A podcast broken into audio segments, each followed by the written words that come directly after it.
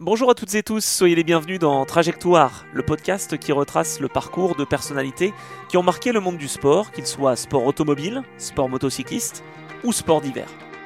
Je suis Anthony Drevet, journaliste sportif, commentateur à la télévision, et depuis tout petit, j'ai toujours été passionné par la compétition et par la vitesse. Alors à travers mes entretiens hebdomadaires, je vous propose de découvrir des histoires de passionnés, vraiment passionnants et inspirants. Pour ce dixième épisode, j'ai le plaisir de revenir sur le parcours d'un passionné touche à tout, Jan Zimmer. Le franco-suisse découvre le pilotage d'un kart en Croatie aux alentours de ses 8 ans et va rapidement y prendre goût. De ses premières compétitions en Suisse avant de rejoindre les rangs de la Formule Academy, ancêtre de la Formule 4 FFSA, il va tout faire pour grimper les échelons des catégories monoplaces, d'abord en Formule Renault 2 litres, puis en Formule Renault 3.5, avant de rebondir en NASCAR européenne, qu'il conclura en troisième position en 2013, derrière Ander Villarigno et Frédéric Gabillon. Il tente ensuite sa chance aux États-Unis aux côtés de Max Papis avant de faire son retour en Europe pour tenter de décrocher un nouveau programme sur les circuits. Dans cet entretien, Yann revient sur sa carrière à travers ses expériences plus ou moins réussies, ses victoires, mais également ses déceptions qui lui ont forgé un caractère à toute épreuve.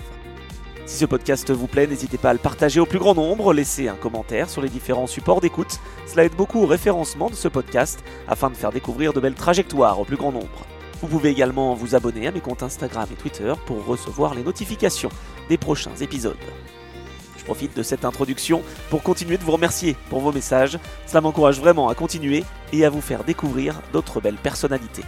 Allez, je ne vous en dis pas plus, il est désormais temps de vous laisser bercer par la voix de Jan Zimmer et de suivre sa trajectoire.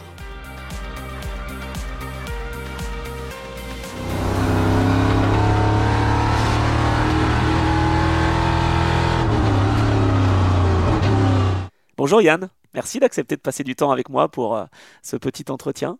Bonjour euh, Anthony, ça fait très plaisir. Alors comme tu le sais, je commence toujours par un chiffre ou par un petit mot. Et là en l'occurrence, c'est un État, le Texas. Ça t'évoque quoi? Euh, Texas, c'est mon premier sponsor et c'est le drapeau que j'ai sur le casque.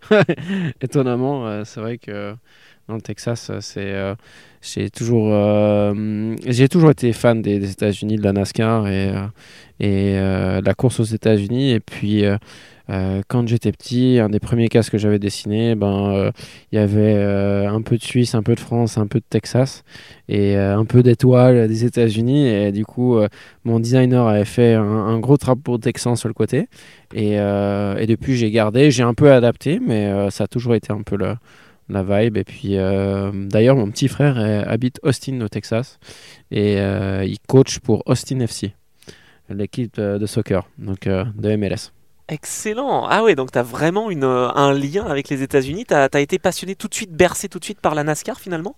Tout de suite, tout de suite, peut-être pas. Mais je sais que quand j'étais petit, ben, mon, mon parrain faisait souvent des, des allers-retours aux États-Unis pour voir des courses.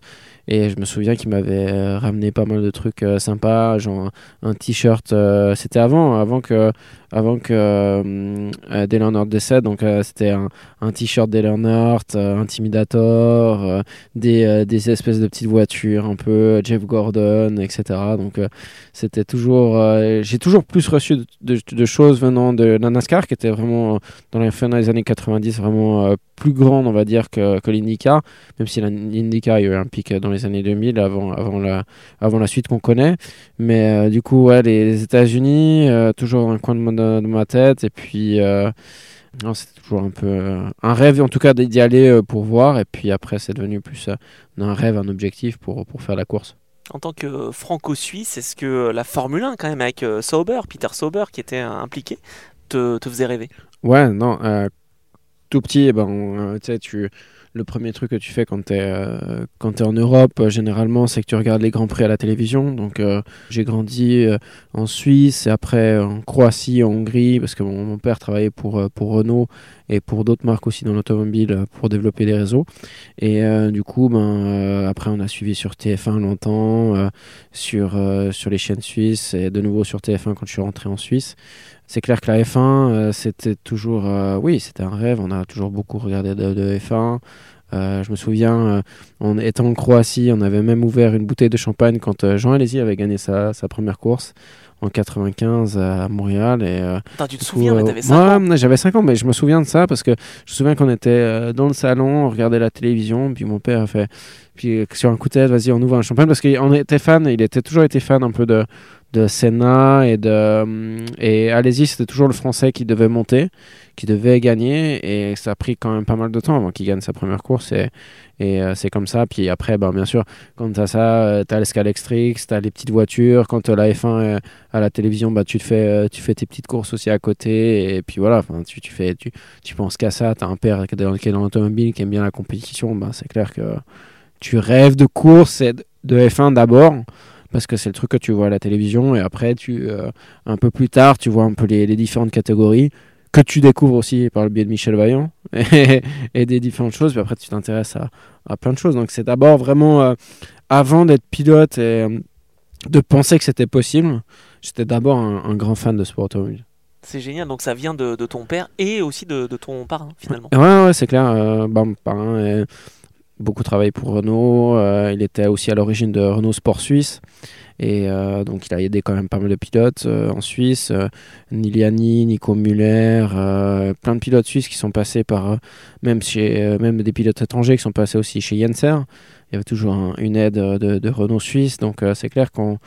Ouais, on c'est ces petites choses un peu tu vois, euh, quand tu regardes les courses, quand tu vas, quand tu rencontres euh, aussi un, un euh, une, une, anecdote aussi. Ben, en Suisse, on a beaucoup de rallyes. on a une culture rallye qui est assez, assez présente en Suisse romande.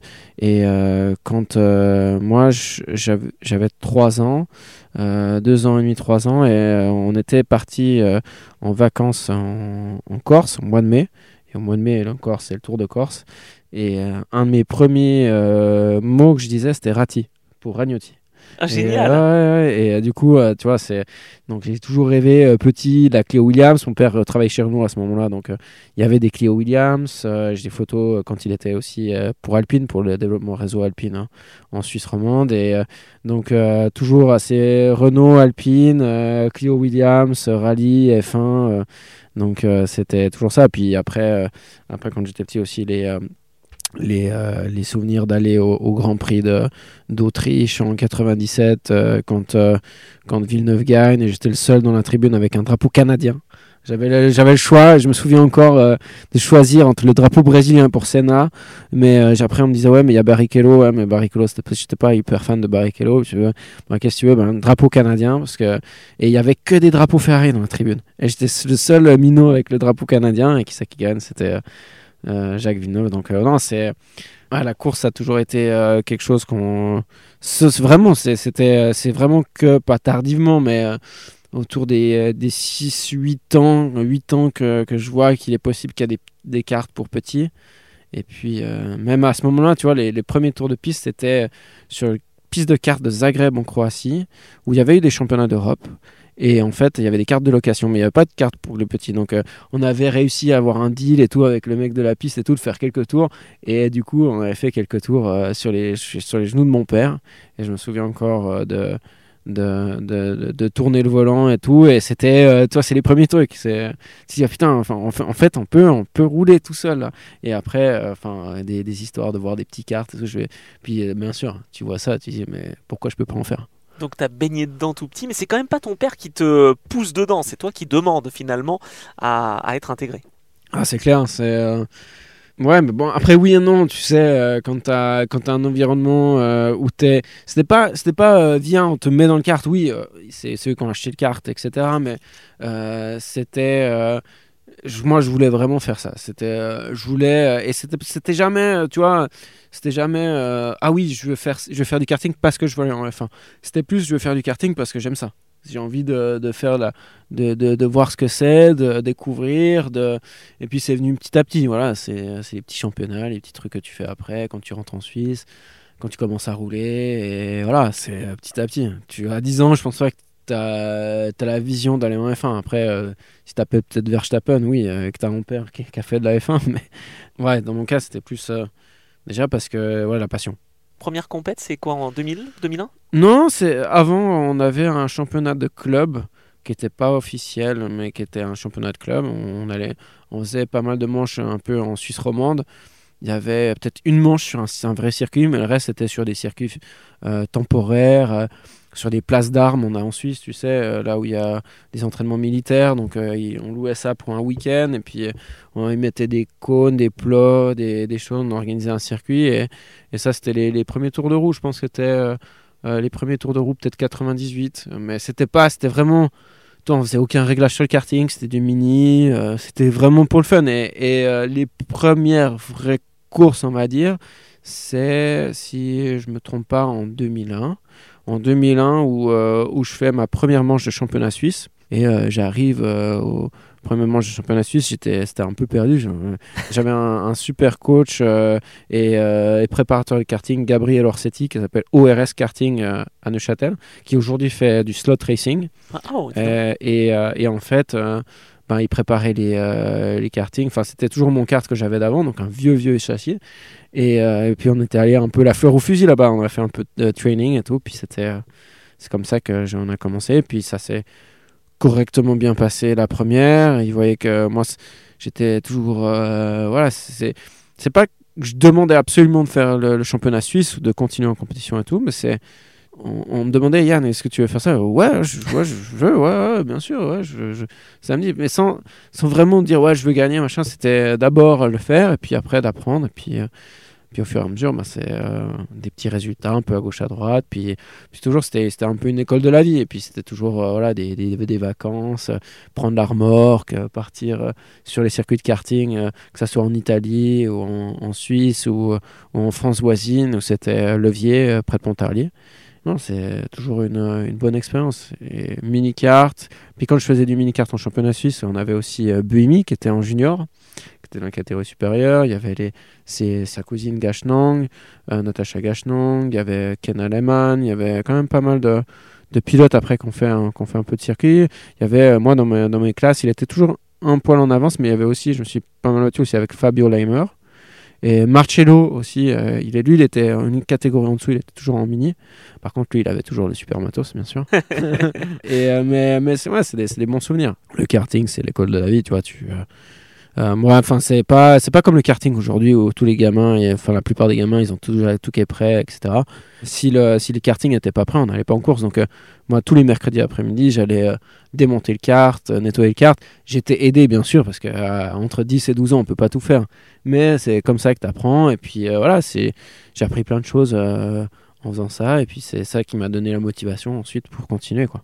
Ce qui veut dire que la mécanique également te plaît finalement quasiment autant que le pilotage ou pas vraiment? Alors je suis nul en mécanique. c'est juste euh, en karting, ouais, peut-être euh, je sais tendre la chaîne, euh, mettre le moteur et tout, enfin faire, la, faire le truc de base, mais je sais serrer des boulons, des serrer, toi, mais c'est pas c'est pas moi je vais pas faire m'amuser à faire une géo enfin si maintenant je sais le faire parce que j'ai dernièrement j'ai un peu bricolé une petite voiture pour un, truc à la con avec des avec des potes qu'on a dans la région mais non c'est j'ai jamais vraiment fait de mécanique de ma vie et ça m'intéresse, mais c'est pas. Euh, ouais, je sais que j'ai pas forcément le temps d'apprendre. Et puis, euh, non, euh, j'ai un peu appris comme ça, mais je suis pas. Pas dire, c'est pas, c'est pas moi qui vais faire avancer le kart pour gagner. Hein. C'est loin de là. je suis pas ingénieur. en tout cas, bon pilote, pas ingénieur, mais bon pilote, parce que euh, dans le championnat suisse, donc tu progresses petit à petit, voilà, 6e, 5e, 3e, et puis en 2004, tu arrives euh, à une victoire euh, et, quelques belles positions, des bonnes positions d'ailleurs aussi, ce qui fait finalement te fait réfléchir, j'imagine, à intégrer une structure officielle? Ben, c'était. J'ai jamais vraiment intégré, pu intégrer une structure officielle parce que c'est toujours l'argent, savoir quel budget on avait, euh, ce qui était possible de faire. Et euh, à ce moment-là, mes parents vont déménager en Suisse allemande. Donc en fait, c'est assez simple. C'est soit je continue des études en, Suisse romande, soit j'ai peut-être en Suisse allemande, mais après, on n'avait plus de sous pour aller rouler, continuer à rouler en carte en 2005. On avait, enfin, pour aller rouler en championnat d'Europe, il fallait trouver des, autres solutions. Il fallait toujours acheter du nouveau matériel, etc. Puis c'était pas possible. Et puis à ce moment-là, ben, on regardait un peu à gauche à droite, puis on était tombé sur euh, sur une sélection euh, de la fédération française euh, qui avait un programme de karting qui s'appelle Formule Kart, où tout le monde avait le même matos.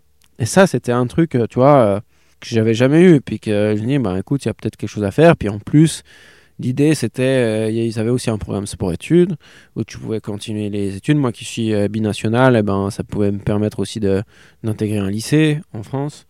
Euh, de pouvoir continuer mes études et puis, puis en même temps de, faire du karting à, bon niveau et, et d'avoir vraiment un vrai programme, quoi, d'avoir quelque chose de vraiment sympa.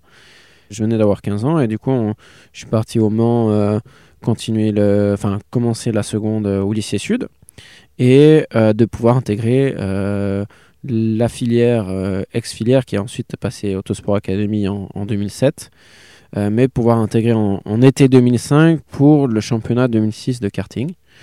Et euh, donc championnat de France qui était avec des, Rotax juniors. Et, c'était vraiment une... Euh, c'était vraiment un, un, une belle opportunité pour moi pour continuer parce que c'était voilà, c'était les coûts qui étaient certes c'est euh, c'était quand même je crois à peu près 20 000 euros la, la saison. C'est quand même une somme. Mais c'est par rapport euh, au, karting euh, mondial et européen ben, c'était quand même bien en tout cas la moitié voire trois fois moins cher. Donc voilà, on n'avait pas d'autre solution, donc c'est dit on en parle là-dessus. Puis après, il y a des bourses pour peut-être continuer et tout. Donc écoute, on verra. Yann, fais tes études, fais ton lycée, et puis après on verra. Puis bien sûr, bah, c'était dans un, environnement qui était, qui était, qui était bien. J'avais des super coachs, euh, Fred Champagnac, euh, Xavier Berbec, euh, des gens qui, sont, qui étaient vraiment exceptionnels euh, dans cette filière, qui t'apprennent des bonnes valeurs, qui te mettent en contact avec des gens du sport automobile, qui étaient dans une région vraiment, tu vois, nous J'habitais, euh, j'habitais au Tertre Rouge, dans, la maison, dans une maison au Tertre Rouge. Et euh, à l'intérieur du Tertre Rouge, chez euh, une dénommée Madame Chevalier. c'est, c'est comme ça que tu apprends un peu la, la ville et euh, ouais, de, de, la discipline. C'est la première fois que je, on faisait vraiment de la, de la préparation physique. On avait euh, en tout cas 4, 4, 4 à 5 séances par semaine, euh, plus les cours. Donc non, c'était, c'était vraiment une belle balance. Puis en saison, on avait euh, un mercredi sur deux où on roulait euh, sur le circuit Alain Prost, avant le nouveau circuit de, de karting au Mans. D'ailleurs, que j'ai pas encore roulé dessus, mais euh, j'espère une fois peut-être faire deux trois tours dessus pour Je voir comment ça se passe. ouais, absolument. et c'était ultra intéressant. Puis euh, faire faire des ronds, rencontrer des, des bons potes, euh, d'avoir la grintade poussée toujours, et puis d'avoir des références. on a eu deux trois fois Bourdet qui venait, puis Bourdet pour nous, tu vois, il était en, il était en, poster partout à la filière, donc c'est clair que c'était un peu un exemple. Bah surtout que là, il venait, il venait de, de devenir champion aux États-Unis. Ouais, il était en champ car et tout. Euh, il gagnait toutes les courses. Enfin, c'était voilà, c'était une star, c'était le modèle. Il y avait pas, malheureusement, il y avait pas vraiment de d'exemples en F1. Il y avait des anciens exemples qui étaient passés par là. Euh, moi, il y avait eu ben, bien sûr Marcel Fessler qui avait fait le, qui était pas euh, full time comme moi là-bas en études, mais il est, lui, il avait fait le la, la, filière en monoplace, la campus. Ouais, en 95. Et, et, et, ils avaient aussi une filière après qui allait sur la Formule Renault, la F3, etc. Et du coup, tu vois, c'est. Euh... Ouais, tu, tu, sais que si, si tu étais là-bas et que ça fonctionnait, il y avait peut-être des chances de faire quelque chose, mais les différents coachs nous, nous disaient qu'on. Qu ouais, t'arrivais à rester quand même assez humble parce que tu vois, on, on t'expliquait vraiment très clairement au début les dynamiques du sport automobile et que, ben voilà, si. Euh, si tu n'as pas les résultats, ben, tu avances pas. Et puis si tu n'as pas les résultats et pas l'argent, ben, tu avanceras pas non plus. Donc euh, voilà. Et, euh, et, donc voilà, donc c'était 2006. Euh...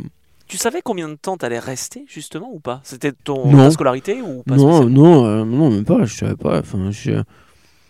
Une fois, tu sais, c'est marrant, c'est, tu, tu, tu mets des objectifs petit à petit. Tu, une fois quand tu arrives, j'étais petit, jeune et tout. Enfin, toi, 15 ans, tu arrives là-bas, tu découvres.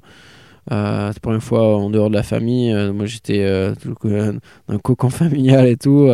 Tu vois. d'abord, tu vois, tu, tu réfléchis d'abord le championnat, tu essaies déjà de, de, faire des podiums. Puis après, quand tu fais un podium, tu essaies de gagner une course. Et puis, c'est, après, quand tu fais la course, ben, tu essaies de faire le meilleur résultat au championnat. Et puis après, voilà. Et à la fin de la, la saison, ben, tu fais, je fais deuxième, un peu une surprise parce que je fais une très bonne fin de championnat. Face à qui? Il y avait Boris Bouvier, je crois, Montalto. Euh, mais je, je crois qu'il y a dans notre euh, série, il n'y a pas trop de gars qui ont fini vraiment en monoplace. Après, oui, la, la, la saison suivante, il y en a, mais. Ouais, mais pas parce qu'ils sont pas bons, mais parce qu'il n'y a pas le budget. Non, ouais, bien sûr, ouais, bien sûr, c'était surtout le budget. Et euh, après, euh, mais ça n'empêche pas que toi, on était, on avait du, il y avait quand même du niveau parce que quand on, on part après euh, sur des. Sur des euh, moi, je roulais. euh, après, en 2007, on avait eu Anthony Abbas et tout qui était chez nous et tout. euh, Très très bon est hein. très très bon, un des meilleurs du monde. Et, euh, et toi, quand on roulait avec lui et que ce soit, bon, c'est du cardiologue, ok, mais. ou même, ou même sur, sur les épreuves de 24 heures du Mans karting, bah, c'est vrai qu'on n'était pas trop loin. tu vois, C'était pas, c'est, on n'était peut-être pas dans, dans, plus vite que lui, des, des fois plus vite, mais c'est, voilà, c'est, ça reste de la course et tout. Mais euh, euh, donc en 2007, après, tu essayes de, de gagner le championnat et puis tu, tu, fais, tu continues le lycée. tu as une bourse. euh, en 2000 de- 2007, un- deux doigts de gagner le championnat, mais ça le fait pas. Donc revice champion. Oh là là. Donc là, euh, là les boules parce que ben t'as pas la, le budget euh, qu'il faut pour euh, pour rouler l'année prochaine. Je suis dégoûté et tout. Puis euh, ben, on décide, écoute Yann, ben ce budget on va le consacrer pour euh, pour faire les essais. On va faire les essais de la, la F4, puis euh, enfin qui était qui était déjà la F4 je crois. Ouais. On, on venait de l'appeler la non c'était pas la F4 mais c'était la Formel Academy. Mais ça ressemblait vraiment à, deux gouttes d'eau à de la F4. Et puis on se dit, bah, écoute Yann, on, on va faire ça. On va... Et l'objectif, ça va être le volant ACO en, en 2008, été 2008. On va les préparer et puis on va voir ce que ça donne. Puis voilà, Là, on va pas te cacher. hein. Si tu gagnes pas ou si, euh, si on n'arrive pas à faire un résultat, bah, ça va être compromis. Donc, euh, Ça c'est qui Ça c'est l'équipe de la FFSA Academy ou c'est ta famille qui non, c'est euh, en famille. hein. Enfin, D'accord. c'est- voilà. Un peu, ouais, ok. C'est, on, on essayait de, de, de voir les, quelles étaient les solutions pour avoir du financement. Et, et ce qu'il y a, c'est qu'à à, à- à l'époque, quand il y avait le volant ACO, ça te permettait d'avoir la, la moitié de la saison. Et, euh, et après, on a eu aussi un coup de chance. Enfin, donc on fait, on, on fait ce, euh, ce volant ACO, ça fonctionne bien. C'était quoi le principe? C'était, en fait, tu avais une sélection, tu commençais, je crois, à 20 pilotes. Puis chaque jour, tu avais des éliminés. Et puis, ben, il fallait être au dernier carré. Et tu étais en match race. Et, euh, et du coup, j'étais en match race euh, contre William Vermont. Mhm. Super gars. Et, euh, et du coup, euh, ben, euh, je gagne. Et Wow. euh, du coup, euh, ben, c'était. Non, je pense que c'est- un, un grand moment. Enfin, parce que sans ça, si tu enlèves ça, ben, jamais je peux faire la, la course. Quoi. Et euh, du coup, je gagne ça. Et, euh, Un beau cadeau de après, 18 ans. ouais, un ouais, cadeau de ouais, 18 c'est ans, clair, c'est 55 000 euros, c'est ça hein Ouais, je sais plus combien c'était exactement, mais si tu me dis 55, ça doit être certainement être ça.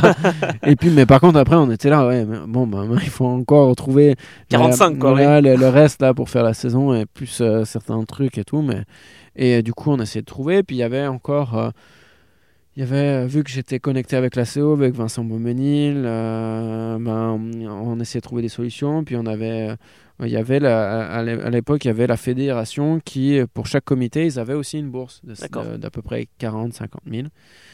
Et du coup, euh, on essayait de regarder. Puis, euh, ben, ils étaient très connectés avec la bourse euh, Bretagne-Pays de la Loire, avec monsieur Jacques Olivier. Et, euh, du coup, euh, Arnaud Vercottren aussi. Et du coup, ben, on a, euh, j'ai eu la chance de représenter le comité Bretagne-Pays de la Loire pour la saison 2009 en Formule Academy sur les championnats d'Europe. Depuis, j'ai toujours eu mes licences chez eux. Je suis resté fidèle.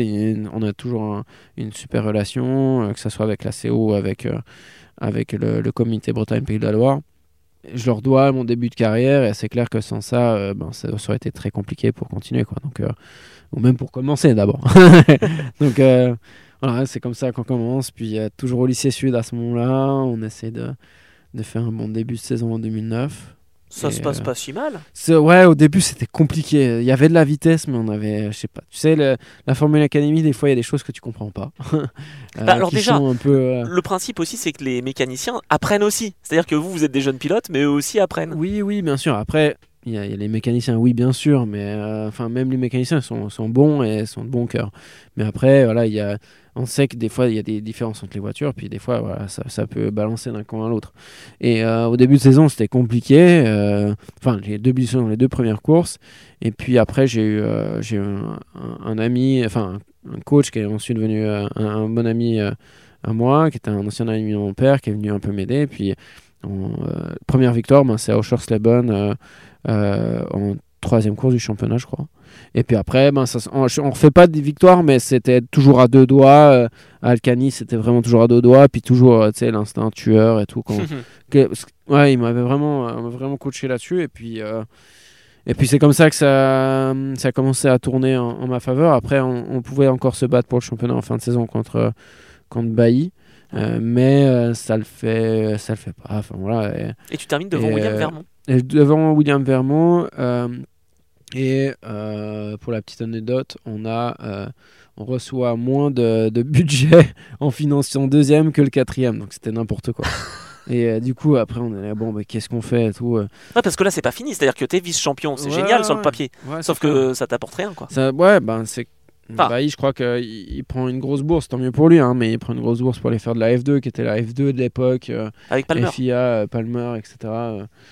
Donc euh, ça, et puis euh, nous, ben, on essaie de trouver des solutions pour rouler euh, en Formule Renault. Je roule dans le, dans le petit championnat, enfin, championnat qui était Suisse-Italie.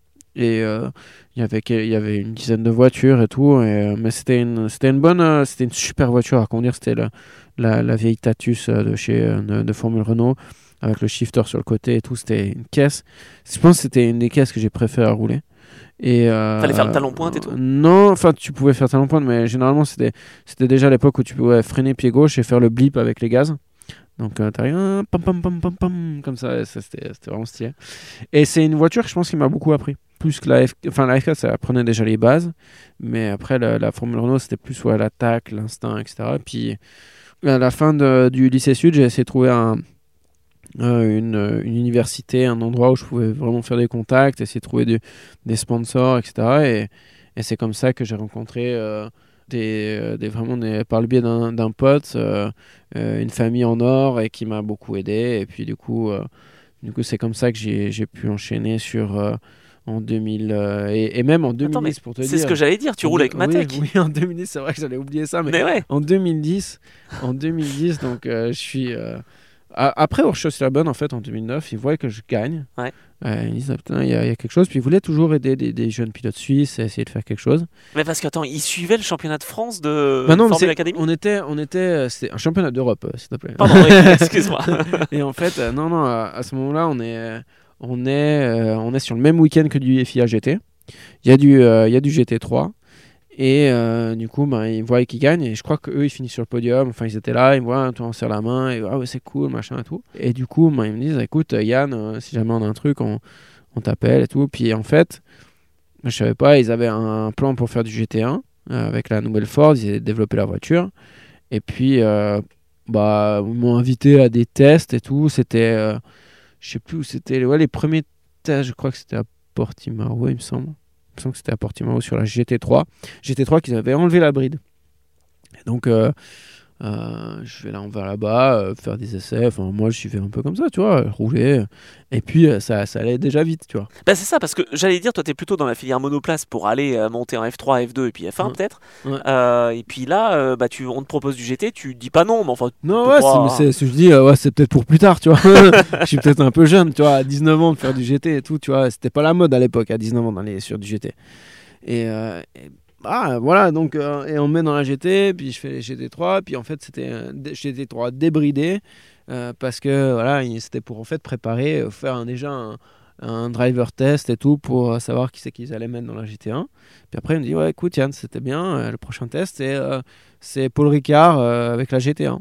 Bon, ok. On va aller faire. Ou non, c'était euh, c'était Alcanis. Et Alcanis, ben, je vais faire les tests en GT1. Comme ça, invité, tout. euh, ça roule, ça roule bien. Ça roule tu propre sens quand même tout. que ça se goupille plutôt pas mal avec eux. Ouais, ouais, mais, c'est, mais j'étais pas du tout, toi, euh, c'est con à dire, mais euh, j'étais, c'était jamais. Tu vois, je prenais ça comme si c'était une séance d'essai en plus. Et, et voilà, j'allais faire le job, j'allais essayer de bien rouler, propre, pas casser la voiture. Et, et voilà, de, de, de, de, prendre le feedback. J'avais aucun ego à dire, ouais, je vais avoir le volant, etc. Non, c'était plus une chance de, de, de, de faire ça. Je prenais vraiment ça comme une chance, tu vois, Ouais. comme un bonus. Et, euh, et sans, sans me dire, ok, je vais être sélectionné, tu vois. Et après, euh, ben, on fait de nouveau des tests au Ricard euh, pour les tests de pré-saison du FIA GT. Et là, à un moment donné, la piste elle sèche et je mets la, la voiture P1. Et euh, devant les. Tu sais, puis tu sais, c'était à l'époque, il y avait euh, le jeu euh, FIA, enfin le GTR, GTR2 et tout, tu tu y mets et tout. Et euh, à un moment donné, je me souviens, je suis derrière la MC12 Vitaphone euh, de Bernoldi, je crois que c'est. euh, ouais, Bernoldi, euh, qui, qui est en, en vrac complet, il met les gaz, et moi je lui fais le frein, machin, tout, en slick, euh, piste séchante, euh, dans la caisse qui glisse dans tous les sens. Et, Bernoldi qui avait roulé en F1. hein. Ouais, ouais, et, euh, toi, et donc, euh, et là, je descends, la- je descends la caisse, et les mécanos, ils me regardent, ils font, ils font Ouah, toi, genre, euh, trop chaud et tout. Et à la fin, et à la fin du test, il y a, euh, c'était euh, le Mathias Mouch, qui était le- un des pilotes euh, maison, et euh, Monsieur Martin Bartek. Et ils viennent me voir, ils me font écoute Yann, a vraiment, on a- je pense que tu as vraiment le potentiel pour faire du GT. Et puis, euh, ben, on aimerait que tu sois euh, dans notre équipage. Après, on peut vraiment faire des concessions, essayer de trouver, mais il faut trouver un peu de budget. Et puis, genre, ils me demandaient 200, Ouais, 250 non, 000 c'est horrible, ouais. pour faire le GT1. Moi, mais 250 000 pour le GT1, c'était rien du tout. C'était un championnat du monde. D'accord, mais toi tu passais Mais- de, ouais, de ouais, budget c'est bien beaucoup sûr. plus Bah oui, c'est clair, c'est clair. Mais donc du coup, on essaie de regarder un peu. Mais non, vois, c'est c'est chaud. Tu vois, on est déjà le mois de mars pour pour la suite, c'est compliqué, tu vois. Donc, euh, il me fait, écoute, Yann, ouais, t'inquiète, on- c'est pas de souci. Euh, Écoute, on t'appelle si jamais il y, a- il y a quelque chose, mais sache que tu vois, on a vraiment apprécié et, et c'était vraiment bien. Et, euh, franchement, Donc ça, ça euh, reste dans ton coin de, tête. Tu fais ta saison de je monoplace. fais ma saison de monoplace, mais même Toi, au milieu de la, commences. la- la- je la commence, puis, euh, puis il me téléphone. euh, Hey Yann, euh, il y, a, bah, y a en fait, euh, première course du FIA GT1, il y a Natacha Gachan qui, va- se blesser, qui se casse une jambe, puis ils avaient un équipage 100% féminin, et puis euh, ben, il m'a dit euh, Yann, écoute, euh, si tu veux, on te fait rouler sur, sur la Matec pour, pour la manche de Spa, des 1000 km et tout, il faut, faut garder la caisse propre et tout, puis. Puisque j'ai roulé comme ça en 1000 km de Spa en FIA attends, en tu GT1. fais pas que euh, rouler. Donc tu es avec Raël. Frey et avec euh, Cindy Aleman. euh, Raël Frey et Cindy Aleman, puis on fait, en fait, on finit sur le podium. C'est ça. Mais bon, après, c'est de l'endurance, tu vois. Donc, des fois, c'est bizarre. Tu as l'impression de pas faire grand chose, puis au final, tu finis sur le podium. Bon, après, voilà, on, a- on a quand même roulé, tu vois. Mais euh, donc, ça, c'était ouais, une expérience incroyable. Puis, du coup, tu vois, c'est aussi, c'est aussi le facteur qui déclenche aussi euh, euh, au- auprès de mes partenaires. euh, un petit tu vois un petit déclic puis dire ouais écoute euh, ben, on, va, on va vraiment essayer de, de trouver des solutions pour l'année prochaine etc puis euh, bien sûr ben, l'année suivante on essaye de trouver des solutions pour aller en Formula Master ou pour aller dans d'autres catégories mais, Mais au final, rester en monoplace quand même. Ouais, rester en monoplace, mais, mais on avait quand même des plans pour, pour éventuellement faire le Mans, pour essayer de trouver des trucs comme ça, tu vois. Bien sûr. C'était et mais c'est comme tu dis, tu vois, je pouvais faire. euh, Il y avait des plans qu'on qu'on n'a pas voulu faire pour faire le Mans. C'était pas dans les top teams, mais pour pas faire le Mans à, à moins de 100 000. euh, Aujourd'hui, si tu fais le Mans à moins de 100 000, tu vois, c'est c'est un truc euh, déjà de, de dingue. Bon, le niveau est différent aujourd'hui. Donc voilà et et c'était un peu la, la page GT. Il n'y a pas de suite à ça? Je veux dire, Tu te non, fais pas repérer non, par d'autres? Non, mais enfin après c'était très interne et vu que toi j'ai fait que quelques courses comme ça et je, je cherchais pas forcément à intégrer le monde du GT. Euh, T'as pas poussé quoi. Ouais, et puis euh, tu vois, malheureusement euh, Martin dis- euh, Bartek disparaît, Matek met la clé sur la, sous la porte et du coup c'est la, fin de l'histoire suisse avec cette Ford GT et donc après il n'y a plus forcément de, de réelle connexion directement avec ce genre de team. Et après, la vision, elle est pure monoplace et, et aussi endurance, un peu avec un peu de prototype du, du P2 ou du P1 qu'on essaie de faire. Mais c'est, c'est d'abord numéro un monoplace parce que. Ouais, on sent, sent qu'il y a la vitesse, tu vois. C'est pas, c'est pas comme si tu dis. euh, c'est, c'est, des fois, c'est dur. Hein, et, euh, et, ben, tu essaies de faire le maximum mono, monoplace, puis d'essayer de voir où ça, où ça te mène. Et puis, euh, donc après, en, en, en 2011, on fait un double programme avec euh, Arta, une équipe qui était euh, managée par Arnaud Tanguy, euh, euh, qui était basée euh, dans la périphérie du Mans. Et puis, euh, bah, on, essaye de, on essaye de faire le maximum. euh, on n'a pas non plus le, le, le- le testing qu'ont Kivat, Sainz, qui sont dans les, dans les, chez Korainen, dans les top teams, etc. Mais, Ouais, parce que attends, t'as roulé contre Carlos Sainz Jr. Ouais, Carlos Sainz. Mais tu- si tu veux, moi j'ai une photo où, on, où on descend, où je suis, où je suis euh, dans le peloton de tête euh, à l'amorce du l'Eurocup, euh, la course de, de Barcelone, et autour de moi, les 10 pilotes autour de moi, ils sont tous pros. Waouh. Donc c'est. Et il y a Yann ouais, Zimmer au milieu. Ouais, non, mais enfin après, voilà, c'est. C'est peut-être euh, j'ai peut-être mal été euh, euh, conseillé ou peut-être pas les bonnes portes ouvertes au bon moment, je sais pas, mais des fois ou des fois quand tu essayes trop ça ça veut pas tu vois et mais mais voilà après c'est non il y avait il y avait du nouveau il y avait Fringe Stevens il y a même Vaxivière Chatin on a on a qui ben Sainz Van Dorm ah ouais, gros peloton. Il y, a, y, a, pas mal, y a pas mal de monde qui sont, qui sont pros. Donc, euh. Donc toi, tu termines vice-champion de la Formule Renault 2.0 Alps. Alps, ouais, mais qui est quand même le championnat italien, donc où il y avait quand même tout le monde qui, qui venait rouler. Devant euh... Paul ou Chatin, tu termines Ouais, devant Paul devant euh, Vaxivière. Bon, c'était ça, je crois, sa première saison en, monoplace, il me semble, mhm, ou mhm. deuxième, je sais pas. Mais bref, et, euh, enfin, c'est quand même bien. Non, ouais, non, c'est non, il y a, y, a, y a, du niveau. Puis après, j'ai des j'ai des contacts pour faire du 3.5, pour faire de la F3 et tout. Euh, donc, euh, et même, c'est pas, c'était pas genre euh, contact, viens full price, toi. C'était vraiment viens la, la, moitié, on, hmm. vient, des contacts avec signature, avec plein de monde, tu vois. On, on, essayait de trouver des solutions. Mais, et, et c'est quoi ton rôle à ce moment-là? Parce qu'on parle du pilotage, bon, c'est une chose, mais là, il faut que tu comptes sur ton entourage. Faut que tu ouais, sur... tu comptes sur, ton entourage, mais toi, je pense si s'il y a des jeunes qui nous écoutent là et et je pense que euh, moi, j'étais ultra focalisé sur tout ce qui était préparation physique. Et puis, euh, toi, un peu de simu, mais j'avais pas de simu euh, chez moi. Mais toi, c'était surtout ça. Et je pensais que toi, le, le, pilotage, quand tu avais 20 ans et quand tu avais fait des résultats en monoplace, ça résumé à ça.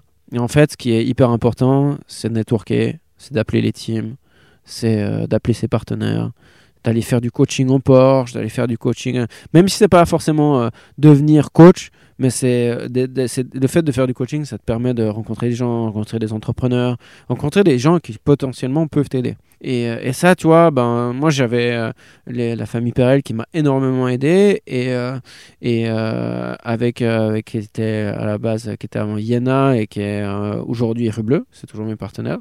Ah, génial. et, et en fait, si tu veux ben euh, ouais on devait on devait il y avait des plans pour euh, avoir de la 3.5 mais t'as fait un test en 3.5 ouais fait un test mais c'était à la base tu vois euh, je pars là-bas je pars pour deux jours de test. J'entre dans l'avion on me dit Yann c'est plus qu'une journée. J'atterris on me dit Yann c'est ben désolé c'est que la demi-journée. Donc tu vois c'est c'était un peu tu vois c'était bon je dis bon ok bon, qu'une demi-journée que enfin voilà un train de pneus neuf on va faire le maximum mais on avait les, des temps qui étaient très très très très très corrects pour, euh, pour mon roulage pour une première fois en 3.5 et puis euh, mais voilà. Mais c'était aussi un super bon souvenir. Mais après euh, un souvenir oui et non. Enfin tu vois. Bah, le souvenir pilotage j'imagine ouais incroyable. Ouais hein, avec Draco meilleur, hein, meilleur, ouais meilleur bah, en fait on était en discussion pour signer avec Negrao. Mhm. mais en fait c'est Nico Muller qui après qui signe. D'accord. Puis après on voit la suite de carrière de Muller donc donc voilà, toi, c'est des trucs, toi, c'est comme ça, mais je n'en signe pas. C'est pas parce que euh, y a, personne voulait m'aider, non. C'est que bah il y a des, y a des faits, de, toi, politiques, enfin économiques, mm. qui font que ben euh, au final, ben euh, j'ai pas forcément le budget que je devais avoir, et puis euh, et puis voilà, puis on essaie de de trouver. Et puis là, là, c'était vraiment, tu sais, quand j'avais 21 ans. Euh, c'était lourd c'était enfin toi tu essayais de, de, construire bien sûr j'avais toujours l'école euh, j'allais euh, l'école l'école de commerce de business EDC EDC à Paris et bah c'est clair que heureusement j'avais j'avais l'école à côté les amis mhm. les trois sorties les trucs et tout puis la vie à Paris pour penser à autre chose parce que c'était tu sais quand t'es bah, de 15 ans, je pars chez moi et j'essaie de, de toujours faire, j'ai toujours fait le maximum pour avancer. Et puis, euh, t'as euh, voilà, euh, as cette merde, et puis tu vois les, les autres mecs qui étaient derrière toi, qui roulent encore, ou qui... bah, t'es simplement dégoûté, tu vois. Mais en fait, tu sens que c'est pas juste, quoi. Oui, mais bon, mais après, tu vois, c'est. c'est voilà, c'est peut-être que, tu vois, il y a des choses, j'ai fait le maximum pour ce que je pensais faire qui était bon, mais peut-être après, il y a d'autres choses que tu aurais peut-être pu faire autrement, tu vois. Mais voilà, c'est comme ça. Et puis, euh, mais, mais ça n'empêche pas tout que, voilà, en 2012, hein, je fais quand même des essais. Euh, je, suis, euh, je fais avec, avec Ligier, enfin, qui était anciennement oui, Morgane. Je fais des, avec Okrasing. Okrasing, avec la, famille Nicolet. Comment ça se passe d'ailleurs ben, Comme ça, contact avec, avec Jacques, avec Pierre, et puis aussi parce que euh, il y avait aussi mon père avec Honda à l'époque Mhm. essayait aussi euh, de trouver des solutions pour euh, pour eux qu'ils aient un appui sur- chez Oak Racing mais et du coup ben on m'invite voilà. Parce que aussi j'étais silver à l'époque. J'avais réussi à négocier avec avec la CO et tout pour pour comme catégorie silver. Silver à l'époque c'était comme si tu étais bronze D'accord, d'accord. euh, Il y avait plein de gentlemen qui étaient, euh, qui étaient, enfin, tout le monde était silver, tous les mecs qui faisaient la monoplace étaient gold direct. Et, Et moi j'étais silver. Et, euh, et du coup, toi, on essayait de trouver des trucs. Et... Donc intéressé, intéressant. ouais, ouais, ouais, intéressant. Du coup, et, et même, je sais plus, c'est en 2013 ou 2012. équipes. T'es invité en Speed suis, Euro Series? Ouais, un Speed Euro, Series, ben, je, je fais ça, ça roule, euh, ben, ça met du gaz, mais voilà, c'est C'est c'est la Speed c'est-. C'est Ouais. pige, mais non, c'est c'est des, c'est des- c'est des meilleurs. Moi, c'est c'est dans les meilleures voitures que, que j'ai aimé piloter. C'était vraiment ces, euh, ces barquettes de litres avec les moteurs Honda. Et euh, il y avait celle-là, Speed Euro Series, c'était avec un châssis Wolf, mais après, j'ai pas mal fait de développement avec le châssis DJ, qui était vraiment incroyable. Euh, des vraies, vraies belles voitures à piloter. C'est un peu ça, ça ressemble à de la Formule Renault, mais en mode endurance et en proto. Donc, euh, et où tu changes, tu fais des longues courses et tout. Donc, ça, c'est vraiment, vraiment stylé à conduire. Toi, des piges un peu à gauche, à droite. Et puis, euh, je fais un. je- En fait, euh, on fait avec un pote, Valentin Simonet, avec qui, euh, toi, on était bons potes, en fait, toujours super bons potes, qui a d'ailleurs une belle page de blog Instagram, My Gasoline, avec sa copine Mylène. Ouais. Et euh, en fait, euh, j'ai un plan, j'ai un gars qu'on coachait un peu. Il me dit Yann, on a un truc cet été. euh, euh, c'est le lancement Renault. Et Renault, toutes les, toutes les 5 ans, ils faisaient une espèce de gros truc euh, à Genève pour le lancement programme, lancement produit, etc. Puis on a besoin, ils font toujours un show. Mais dans le show, tu as besoin des mecs qui conduisent les voitures. Et en fait, et donc nous, c'était toute une semaine de préparation, une ou deux semaines de préparation où tu faisais les scènes, tu répétais les scènes, etc. Et puis, Ah ouais. Genre, euh, on euh, il y avait encore euh, Tavares qui était là, Carlos Ghosn, enfin voilà, c'était tous les pontes et tout. Puis nous, on était les mecs habillés en noir qui dé- déplaçaient les voitures. Et on a fait le- les premiers kilomètres de la Zoé, enfin, il y avait plein de trucs comme ça. Et en fait, avec les sous qu'on a là, moi, mon pote Simonet, il faisait l'Euronascar. Je sais pas si c'était déjà Eurorescar à l'époque, mais Ouais, c'était quoi C'était avec Ores qui roulait, non Je sais plus. Ouais, Ores. Et euh, j'étais allé voir une course chez lui, c'est cool. Et après cette course à Spa, il y avait genre un essai euh, euh, pour préparer Tour Speedway. Ouais. Et je fais, et Galpin, tu vois, il me fait, hey, ouais, Yann, vas-y, on dans la caisse et tout. Je peux essayer, ah, t'es sûr et tout, ok, ouais. Puis, du coup, je fais, je Mais toi, mais pourtant t'aimes la NASCAR, Ouais, mais là, ça, mais bien bon. sûr, ouais, mais c'est pas, c'est- toi, je savais pas vraiment les trucs. Et avec en fait les, les thunes que j'ai fait pendant cet été, Ouais. eh ben, euh, j'arrive à payer euh, une partie de la course. euh, Ouais, ouais. à Tours. Et à Tours, c'était trop stylé. Enfin, voilà. Enfin, même si c'était un peu du motocross la première course. que c'était sur le parking il y avait des bosses et tout, Il y avait des bosses et tout, c'était n'importe quoi. Mais, mais c'était tellement drôle. Et du coup, moi qui est un peu ricain dans l'âme et tout, euh, je rencontre des, des gens, euh, Joe Balash, euh, Ben Kennedy qui était, clair. qui, qui C'est était quoi là, qui le petit-fils de Bill France, non Ouais, C'est ça petit-fils de Bill France, ouais. Quand même, le créateur de NASCAR. Ouais, et puis tiens, on parle comme ça, tu vois. personne, enfin voilà, il vient et tout. Et puis c'était non, c'était hyper drôle. Et du coup, je disais ouais, ça serait quand même cool la NASCAR. Et puis Là, tu changes ton focus en fait, parce ouais, que ouais, parce que je sais que je sais que la F1, j'ai- j'aurais jamais, j'ai l'impression que je- j'arrive pas, j'arriverai pas à soulever euh, les sous nécessaires pour faire de la F3, pour faire de la F2 et ça. Et je me dis tout de suite, j'ai encore euh, la vingtaine. Mm. Je peux peut-être essayer un truc de faire différemment. J- j'entreprends déjà des, des, des études de marketing, donc j'essaie de trouver un truc où je suis un peu différent, tu vois. et pourquoi pas de l'endurance? Mais je sais pas, c'est parce que, euh, parce que j'ai l'impression aussi que c'est trop cher. Ah oui, d'accord. Parce qu'on me demande toujours des budgets, des machins et tout. Mais, mais c'est con parce que tu vois, euh, bien sûr, j'aurais pu avoir des trucs ultra négociés et puis trouver des, des, des 100 000, euh, tu vois, des 50, 100 000. Mais à surtout, en étant mais- un bon pilote, t'aurais pu être accompagné par un pilote oui, payant, justement. Oui, enfin, oui, gentleman. oui, mais, mais toi, enfin voilà. Ah, mais t'es jeune. Bah oui. Moi, moi, ce que j'essaye, à, à cette époque-là, c'était il y avait très peu de pilotes vraiment. C'était pas euh, obvious, tu vois, d'aller en endurance pour gagner sa vie. Tu vois, enfin, oui, il y en avait, mais c'était pas genre Non, non, comme aujourd'hui. Mm. Et euh, C'était le début, en fait, de, Ouais, de ouais, la période. ouais. Et euh, donc, du coup, je, je ben, je- moi, la NASCAR, je vois euh, tous les mecs en Cup, ils sont payés et il n'y a aucun Européen. Donc, je peux dire, tu vois, pourquoi pas Envoyez-moi là-bas. Euh, enfin, j'ai j'ai certainement à apprendre. Je suis pas non plus. euh, Ouais, ouais. je, je sais je sais quand même conduire. Et du coup, je me dis, ben, euh, premier step, ben, déjà en 2013, j'essaie déjà de, de regarder un peu ce qui se passe aux États-Unis, mais je fais mon championnat en Europe. Donc avec le Gono Racing, avec euh, Vincent ouais, Gono. exactement. Et puis. euh, Et puis ça se passe super bien. Ouais, enfin, c'était avec euh, toi, c'était euh, c'était des petits euh, avec des petits moyens aussi, tu vois. Mais euh, non, ça se passe bien, c'est marrant. Il y a de belles courses.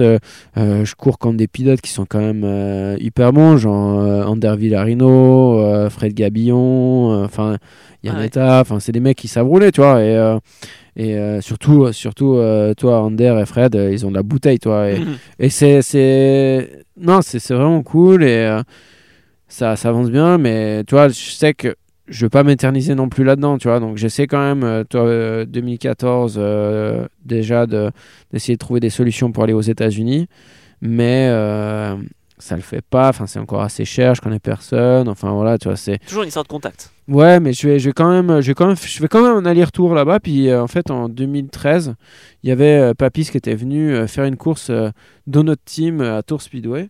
Comme ça, puis c'est comme ça que je le rencontre et tout. Et, tu euh, rencontres Max Papis grâce à la NASCAR Ouais, Winter ouais, Series. ouais, Ok. euh, Tour Speedway et tout. euh, Puis il est là, puis on sympathise. Il fait écoute Yann, si tu viens une fois à Charlotte, viens nous voir et tout. Ce serait cool et tout.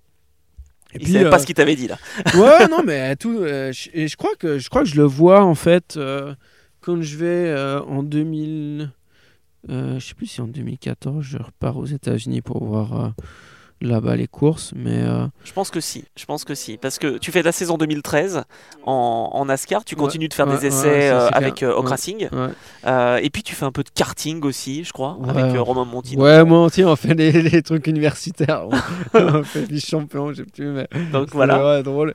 T'as roulé en LMP2 cette année-là aussi. Mais j'ai fait des essais Ouais. et j'étais en tant que réserviste pour remplacer David Heinmeier euh, était le à pilote Sao Paulo. Ouais. À Sao Paulo. euh, et, mais en fait, au final, il est OK pour rouler. Du coup, je suis à Sao Paulo. Ok. On ferait la princesse, mais, euh, Mais tu roules pas quoi. non, je roule pas. Et euh, du coup, euh, ben, bah voilà, je roule pas, mais je suis là. ouais, et puis, je, toi, enfin, Sao Paulo, euh, qui n'a pas rêvé d'aller à Sao Paulo sur Non, le circuit, ça, tu vois, dire, Évidemment. toi, c'est Senna, machin, tout. Enfin bref. Et euh, donc, euh, retour là, euh, à, hum, un peu, ouais, un peu d'endurance. Je- Ouais, je fais deux trois courses en, en V2V pour préparer le futur de la LMP3, Mhm. du développement avec l'IG. donc, ouais, enfin, Mais il n'y a pas Mais- d'opportunité qui s'ouvre quoi. en fait, je les provoque pas. Je, Ok, je ok. pense que je provoque pas parce que je demande pas et, et je fais toujours mon truc de NASCAR dans mon coin et puis dire euh, ben si euh, c'est un peu l'ego aussi c'est ouais si euh, s'ils me veulent ils vont me, ils vont me téléphoner et puis je vais rouler et c'est con parce que toi j'aurais dû être plus euh, poussif parce que toi quand je roulais avec plat c'était dans les temps euh, et puis c'était c'est une grande référence c'est Olivier hein. c'est un mec qui, qui envoie du gros gaz et puis j'étais respecté par tout le monde et tout tout le monde enfin c'était une bonne ambiance tu vois mais voilà c'est euh, c'est comme ça, tu sais, c'est les. euh, tu sais, tu vois le, c'est, c'est le, le shiny object, et puis euh, là, tu vois, euh, c'est la NASCAR, tu dis, putain, là, je peux vraiment être, faire un truc et tout. Puis en 2000 2014, j'essaie de, de- partir aux États-Unis, mais ça joue pas, donc on fait quand même les premières courses. Après, je gagne. Mais oui, attends, c'est dingue, c'est dingue. Tu roules avec TFT, donc c'est l'équipe de référence de avec Ander Villarigno, etc. Ça, ça met du gros gaz euh, première course, mais après, j'ai déjà plus de thunes. Ah ouais, c'est ça. Donc tu fais Valence. ouais, Valence, et après, plus de thunes. Mais attends, tu gagnes. Ouais, mais bon, c'est, mec, c'est la, c'est la course, quoi. Enfin, là là. Et euh, donc. euh, Donc là, tu vas aux États-Unis, je pense. Ouais, enfin là je suis- pas encore dedans parce que toi j'ai encore mes études. Mhm. Et là je refais une course encore en NASCAR. Euh, et puis donc euh, en 2015, je, toi je reprends contact avec Papis. Je lui dis écoute, j'ai pour mon stage de fin d'études, j'ai un stage à faire. Est-ce que je peux le faire chez toi? J'ai envie de faire de la course aux États-Unis. J'ai envie de faire du euh, de, de voir ce qui est possible de faire, du late model, du Kainen pour. Mais euh, t'avais pas, en tant que hum, meilleur rookie 2013, un, un programme aux États-Unis, faire des petits essais des- Ça existait pas, ça? Ça n'existe pas. Et puis. euh, Ça s'est pas matérialisé, quoi. Non, non, mais il y avait des contacts, mais après j'ai fait mes contacts avec papy, c'est tout. Puis, euh. Donc du coup, j'ai fait des... euh, et en 2015, donc je pars aux États-Unis. euh, Pour bosser avec lui. 2015, pour bosser, et puis pour me faire un, petit, un peu un réseau et tout. Et puis, euh, et puis je fais mes essais en, en late model, je commence à connaître du monde, d'aller sur tous les circuits, enfin vraiment sillonner les États-Unis pour, pour MPI, où on développait des volants. Et puis, euh, et puis après ça, je fais, je fais ça pendant 4 ans et demi aux États-Unis. C'est-à-dire qu'en fait, tu fais des essais, tu développes quoi le- L'ergonomie des volants On fait, ouais, on fait pas, on fait, je fais pas beaucoup d'essais, mais en fait avec euh, les qualités de pilote et puis euh, après tu sais quand tu euh, en NASCAR, bah, euh, des fois dans notre, euh, ben il y avait Kyle Busch qui venait, il dit ok moi je veux ça, je veux un grip qui colle avec les gants, euh, je veux, je veux tel ou tel truc, Carl Edwards il veut quelque chose de différent, Gordon il avait son propre volant, Jimmy Johnson il voulait un, un grip plus gros, enfin Attends, mais c'est dingue. Tu, tu côtoies quand même des pilotes que, que tu as, que as connus en ouais, étant... ouais, ouais, mais c'est bah, ouais, la première fois que je vois Jeff Gordon, tu vois, c'est- pas que ça fait bizarre, mais c'est voilà. Puis même Jimmy Johnson, tu vois, puis Jimmy Johnson, tu vois, on va faire du karting avec lui. Enfin, il est bon après, c'est grâce aussi à Max Papis parce que Max, ça, ça fait des années qu'il le connaît, tu vois, mais mais c'est assez euh, genre et c'est des trucs hyper ouverts. C'est euh, salut, ça va, tu vois, c'est euh, c'est assez relax et euh, et c'est pas la même porte d'entrée, tu vois. Si c'était comme ça que je t'ai introduit, ça, ça prend beaucoup plus de temps. Mais là, euh, c'est assez drôle. Puis tu vois, tu es dans, le, dans les paddocks. euh, Enfin, euh, j'étais aussi, on faisait souvent du karting à, à GoPro Motorplex. Euh, C'est marrant, tu vois. euh, la joie, il faisait encore du KNN à l'époque. Euh, où il commençait à rouler en Xfinity dans un team un peu garé. Puis j'étais, moi j'ai, moi à un moment donné j'étais sans appartement et j'ai, dormi chez les parents. En fait, pas chez les parents, mais en fait le père de la joie. Il fait des plein de sièges. Il fait des, euh, Ancien des pilote, Joy- de- Randy, ouais. la mais il a développé des, des, des sièges en alu euh, pour le, pour surtout la terre et après euh, pour pour le NASCAR. Et, euh, et en fait, euh, pendant deux semaines, je dors euh, au-dessus de leur atelier Wow. parce que j'ai pas de j'ai plus de place pour un, un truc à la con enfin de, de, de changement de- d'endroit et puis après je me retrouve chez un gars euh, qui en fait travaille chez Spire euh, qui est une boîte qui manage euh, des pilotes et des teams etc que je, enfin, je connais juste de de vue euh, euh, Enfin voilà, et super sympa. Enfin, toi, du coup, je connais la joie, je connais son frère. Euh, Casey, toi, je me souviens, je lui disais, ouais, et putain, dis, dis à ton frère. Enfin, c'est un peu le truc rouler, quoi. Non, c'est un peu le truc qu'on discutait tout à l'heure par rapport à Mathieu Jaminet, toi, où une fois, je, je, toi, je crois, tu fais, ouais, never give up, t'inquiète, ça va le faire et tout. Et je dis, enfin, je dis, mais ce qui est important, enfin, moi, ce que j'ai vu quand j'ai- quand j'étais aux États-Unis, le problème, c'est que je roulais pas assez. Je roulais en karting, oui, mais c'était pas la, la vraie voiture de course. Mhm. Et en fait, tu disparais un peu des radars. Et dans- pendant toute cette période, que ce soit en Europe et tout, Yann, il a, Yann Zimmer, il a un peu disparu vrai, vois, du, vrai, c'est euh, vrai. du- du- du racing.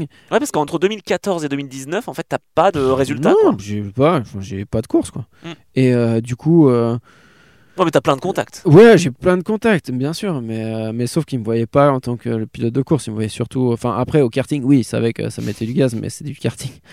Mais euh, et après, enfin aussi de donner des conseils sur le road course et tout, euh, aussi euh, un peu de conseils, un peu aux, différents jeunes pilotes aussi aujourd'hui en, en cup. T'as jamais eu d'opportunité de rouler en truck ou rouler. euh, Oui, enfin après euh, avec euh, avec mon roommate euh, donc euh, Joey Denevitz euh, qui aujourd'hui est un des directeurs de la NASCAR Touring qui est maintenant passé du côté de la NASCAR. Oui, il y avait des contacts d'ailleurs pour être coéquipé dans le team où Ross Chastain roulait en Xfinity pour faire du du road course j'avais un potentiel sponsor en Suisse euh, qui est dans la montre et qui a euh, longtemps fait les 24 heures du Mans, Mhm. pour ne pas le citer. Ouais. Et euh, enfin, ils me font poireauter et tout, et puis au final, ça ça le fait pas. Et euh, du coup, euh, mais là, j'avais pour rien du tout, je pouvais faire euh, les trois courses d'Xfinity en, en, en, en road course, et puis voilà, Et, et alors, qu'est-ce qui se passe? j'étais introduit. Mais j'ai pas les thunes, c'est- une histoire à 50 000 balles, tu vois, c'est pas non Mais t'aurais pas pu. alors, c'est facile à dire non, après. ouais, non, mais, mais, dire, ok, c'est bon, j'ai le volant, vas-y, paye. Et puis de l'autre côté, euh, c'est bon, j'ai payé. Ça, ça, Non, ça, c'est pas comme ça, pas comme ça. Mais surtout c'est des petits teams, tu vois. Ouais. Mais euh, Mais donc tu te mettais dans l'embarras et aussi. Ouais, ouais, ouais. Et non, tu, tu, euh, tu, euh, tu vois, euh, la joie et tout, tu vois, on discutait, tout, fait, t'inquiète, ça va le faire, faut vraiment qu'il reste, rouler, rouler, rouler, puis ça va venir. Puis aujourd'hui, tu vois, il est en cup, et puis euh, il a envie. euh, c'est clair, il n'est pas dans, dans des conditions pour gagner euh, tous les week-ends, mais il a le talent, tu vois, donc ça, Mm. ça, ça peut peut-être venir. Mais ça, ça permet, tu vois, je fais plein de contacts, Justin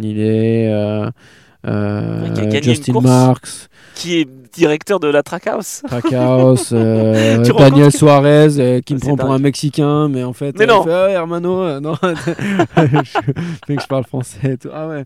Mais on a deux des accents bizarres, donc enfin, ça Ouais. va, mais euh, c'était assez, c'était assez drôle. Enfin, euh, toi, le, le gang brésilien, je vais, euh, toi, il y a euh, le, le, le, le neveu de Max, euh, toi, il est marié avec Max, il est marié avec Tatiana Fittipaldi, Oui. et euh, du coup, euh, on a. euh, je connais Enzo, Pietro, on va faire de la gym, on va faire du golf, enfin du golf, du top golf, fait des trucs et tout, toi. Donc, t'as l'impression d'être dans un monde de racing euh, à Charlotte où t'es- quand t'es dans le coin, tout le monde parle Tu racing. croises tout le monde, Tu, tu croises tout le monde, tu peux aller faire tu vois, des plein de trucs et tout, puis tout le monde est assez actif et c'est assez, c'est assez drôle.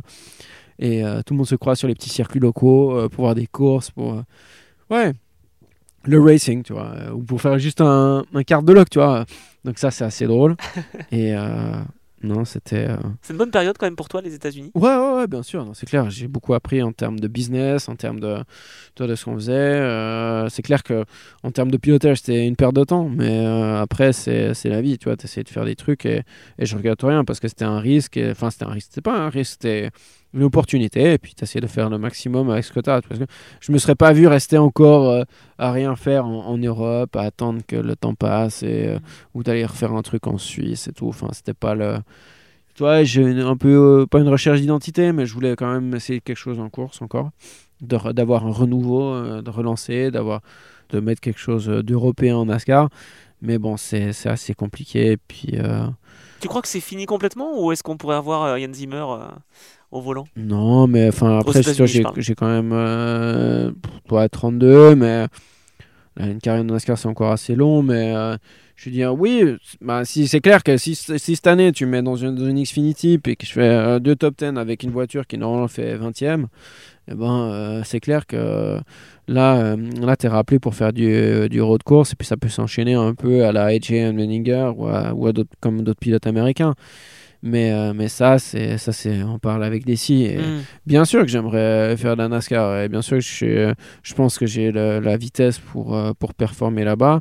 Il faut quand même de l'expérience parce que c'est pas non plus, on voit avec euh, les pilotes actuels, Raikkonen et tout, bah, quand tu arrives avec pas d'essai, euh, tu sais, en Cup aujourd'hui, il n'y a, y a pas les trois séances d'essais libres euh, d'avant. hein. Il n'y a même plus les essais libres en dehors que tu peux faire. Donc. euh, euh, toi, tu as une essai libre de, de 20 minutes et puis les qualifs, donc c'est euh, c'est hyper short pour faire des tours. C'est à l'américaine. euh, moi, les États-Unis, j'ai toujours adoré, euh, que ce soit d'aller voir sur les courses sur la terre, de rencontrer les gens du sprint car, du late model, euh, d'aller en, en Californie voir, la, voir tout ce qui est euh, Min 400, euh, off-road, tout ce qui est mid-jet, etc. Donc, non, c'est. non, les États-Unis, c'était vraiment une super période. Et puis. Quand ils voient ton casque texan à Charlotte, c'est comment ils réagissent? Ouais, enfin, ils voient ça comme ça. Enfin, ils savent, captent pas, mais. Ouais, ils se disent pas. mais euh, Non, non, non. Puis après, moi, enfin, l'histoire et tout, mais c'est. Puis je trouve ça marrant, mais ils s'en foutent, franchement. Eux, le- ils ont une autre, euh, ouais, ils ont une autre culture par, par rapport au design de casque, à mon avis, je pense. Mais euh, Ouais, tu avec un casque euh, noir ou blanc, c'est pareil quoi.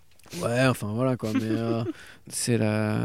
les États-Unis. Puis après, ben, j'ai. Et comment euh, tu décides de revenir en Europe? Bah en fait, j'ai euh, j'ai l'opportunité de, de, par le biais de quelques sponsors, de, de faire de l'Alpine Cup. D'accord. Donc ça, on est en Et 2019. 2019. Ouais, c'est ça. À la base, de faire les allers-retours. D'accord. Et en fait, après, euh, bah, euh, par rapport à MPI, ils voulaient disaient ouais, non, ça va prendre trop de temps, machin, on veut pas. Tout. Alors que j'étais payé déjà une misère là-bas. Hmm. Donc c'était. euh, c'était toi, je dis les gars, attends, vous avez dit que vous allez m'aider pour faire les, les, les allers-retours et puis moi je me saigne pour votre boîte et tout. Enfin, Ouais, d'accord. ouais. Enfin, comprends. gentiment, tu vois, et puis du coup. Bah, euh, tu te fais respecter quoi. Ouais, enfin, ouais, puis après, euh, du coup, j'ai, puis après, j'ai deux, trois potentiels clients aussi pour, pour faire un peu euh, du marketing digital et payer des factures, tu vois, Ouais. pouvoir un peu en vivre. Et puis, ben, du coup, c'est comme ça que je rentre en Suisse. Et puis, euh, pour rouler, puis voilà, puis du, de l'alpine. Ouais, avec CMR. Avec CMR, ça se passe correctement. C'était pas non plus euh, waouh. Mais c'était une bonne, c'était une bonne remise en route. Après, c'était, la voiture était très spéciale à piloter. D'accord. Tu fais un podium quand même. euh, ouais, un peu. Mais j'aurais pu faire beaucoup plus, mais euh, il y avait toujours des conneries qui arrivent. mais, mais voilà, après, tu sais, c'est euh, c'est la course. Et puis après, ben, 2020. Alors là, c'est le confinement. Euh, confinement. Je pensais aussi euh, pouvoir faire de nouveau du, de la Cup ou du GT4 avec Alpine, mais ça se fait pas parce que, enfin, On a oublié quand même de, de préciser quelque chose. Tu as, fait un- un- une sélection Porsche. Euh, tu as fait une sélection Porsche euh, avant de partir aux États-Unis quand même. Tu essayais de trouver des solutions, des opportunités. Mhm. Ouais, bah, on essayait de trouver des, des solutions. Je me fermais pas non plus à, certaines choses, tu vois. J'essayais de, de, de trouver des solutions pour, euh, pour rouler, Mhm. pour aller de l'avant. Et euh, donc, euh, il y avait cette, cette sélection Porsche et tout. On m'avait, on m'avait appelé euh, pour en tout cas essayer. Ouais, on fait, à, la, à la- base, j'ai dit, ouais, mais les gars, j'ai pas les sous et tout. c'est rien. Tu. Enfin, c'était pas que j'étais négatif, mais je le disais, les gars, si vous me l'offrez pas directement, c'est- pourquoi- Ça, c'est la je vois pas ça. pourquoi je, je veux venir. Et, et du coup, et du coup, on a, du coup, euh, je fais quand même euh, euh, cette sélection. Il y a Gounon et Erlaché et d'autres pilotes aussi. Ouais, Et, William Vermont, euh, aussi, je crois. ouais, ouais, qui était là, bien sûr. Il y a euh, ég- également euh, Nicolas et- Siamin. Et bon, ça se passe bien. Ils me font comprendre que c'est soit moi, soit un autre. Ok, Et moi, j'essaie de faire tout politiquement pour, pour que ça soit pour que toi. ça passe. Et, euh, Et c'est toi. marrant parce que j'étais sûr que c'était relâché, puis au final, c'est Gounon qui est, qui est la bourse. Mais c'était pas une bourse énormissime, tu vois. C'était pas un life-changing, euh, tu vois. Mais ça te permettait de faire de la cup en fait. Ouais, ouais, ça pouvait, ça, ça pouvait démarrer quelque chose, puis ensuite euh, d'embrancher pour euh, trouver les budgets pour la Cup, etc. On parlait de Mathieu Jaminet, c'est ce qui lui est arrivé justement. euh, Ouais, tu lui as dit never give up, bon, bah, il, ouais, il a pas non, abandonné. C'est clair, c'est clair. Et donc voilà, après, c'est, euh, c'est des choses, soit. Mm. c'est, euh, Ouais, l'opportunité s'est pas présentée. Ouais, enfin, ouais, non, mais c'est c'est pas concrétisé, Après, en tout cas. euh, t'essaies de faire le maximum. J'ai toujours fait le, ce que je- j'essaie de faire le maximum de ce que je pouvais. Puis après, euh, c'est pas fait. Donc euh, voilà, donc c'est comme ça que je suis après. Je suis définitivement parti aux États-Unis. mhm. Et puis euh, 2020, euh, comment tu vis toi le- la période Covid, confinement, etc. Bah, pff, bien sûr, je vais rouler et tout, mais euh, j'ai pas mal de jobs. Euh, j'essaie de trouver des, quand même des plans parallèles. D'accord. essayer de reconstruire quelque chose pour euh, 2021. 2021, j'essaie de planifier déjà un plan pour faire du ETCR ou de trouver quelque chose d'assez Ouais, ouais. assez électrique, euh, assez, assez plus euh, écolo, on va dire, Mhm, pour mhm. essayer de trouver des partenaires en Suisse, Ouais. des, des partenaires institutionnels. Et puis, euh, je continue ma recherche. Je vous essaie aussi d'avoir des plans avec des gentlemen pour essayer, de reprendre un peu contact, d'essayer de faire un peu de coaching, ce genre de choses. Tu sens que ça reprend quand même un petit peu ou pas? Ouais, ouais, ouais, un petit peu, mais tranquillement, tu vois. Et après, euh, je revois, là, je, je suis en déplacement pour le. Je sais plus si c'était euh, aussi Rétromobile. Et euh, je revois une pote d'école et tout. Puis, euh, puis eux, ben, le Covid, ça les a grave avantagés. Ils ont fait un super résultat. Et puis il me dit euh, écoute, Yann, si tu veux, on peut, on peut, on peut éventuellement t'aider cette année et tout. Ok. Je suis bah, génial, euh, trop cool. Vous voulez, Comment, vous voulez quoi m'aider euh, comment, combien? Enfin, écoute, bah, Yann, euh, ouais, je pense qu'on peut t'aider pour la saison. Mais pour la saison, quoi. Ouais, full saison. Je suis ok, trop bien. Là, c'est reparti. Merci, là. ouais, non, mais. Et euh, ouais, c'est, c'est génial. Enfin, tu sais, quand t'as des gens qui peuvent t'aider, t'es éternellement reconnaissant et c'est, c'est une chance, tu vois. Et euh, t'es là, putain, c'est, les étoiles qui s'alignent, c'est. euh, le, le, le, le monde est rose, tu vois. Et, Ce qui, euh, qui t'a manqué finalement au début de ta carrière, enfin pas au début, mais en tout cas en 2011, 12, 13 quoi. Ouais, c'est clair. Après, mais tu sais, c'est, c'est en fonction des, des différentes euh, solutions, ce que tu peux trouver, networking, etc. Donc, et, euh, et là, ça, donc ça, ça, ça s'enquille comme ça. On est un peu déjà. La, la saison déjà quasiment commencé un peu à gauche à droite. Euh, Enfin, toi, c'était en avril. Euh, Enfin, Tu mars. sais pas encore ce que tu dois faire. Non, je sais pas encore. J'essaie de trouver euh, un plan pour faire du Lamborghini, mais les mecs, euh, les gentlemen se décident pas. Enfin, il y a, il y a un plan qui se dessine pour faire les 24 heures spa avec Woodson. Ça, c'est quasiment assuré, mais sauf que il faut quand même un, un programme complet. Et puis on essaie de trouver des trucs soit en GT2, soit en GT3, genre un truc un peu bizarre en GT3, soit faire des GT3 open avec certains gentlemen. Enfin, c'est trouver des trucs.